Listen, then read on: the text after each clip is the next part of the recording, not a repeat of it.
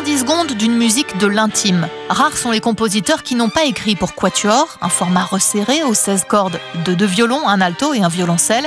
Le tchèque Bedřich Smetana et le norvégien Edward Grieg, comme s'ils faisaient le point sur leur vie, ont composé chacun un quatuor entre 1876 et 1878, aux notes à la fois passionnées et contrastées. Ces deux œuvres figurent sur le nouvel album du quatuor Modigliani. Loïc Rio, violoniste de l'ensemble, nous en parle. On est à la fin du 19e siècle.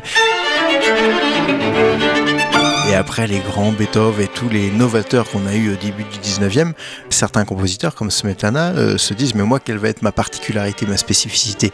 Et donc ils se sont retrouvés, tout comme Grieg, dans un répertoire, ils ont puisé dans leurs euh, racines, le folklore de leur pays.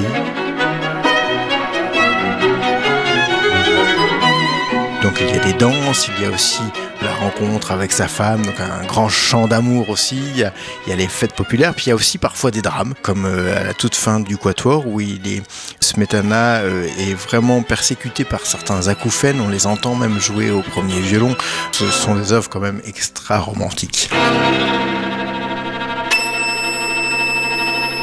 À ce moment-là, on va avoir d'autres compositeurs qui vont arriver, euh, tels Debussy, puis plus tard euh, Schoenberg, et on va ouvrir les portes de la modernité. Ces compositeurs-ci ne se risquent pas à sortir de la tonalité, euh, donc vous, vous entendrez peut-être des choses déchirantes, mais vous n'entendrez pas de dissonance, vous n'entendrez pas de rythme trop incompréhensible quelque part, mais en même temps, ils ont cherché à amener quelque chose aussi.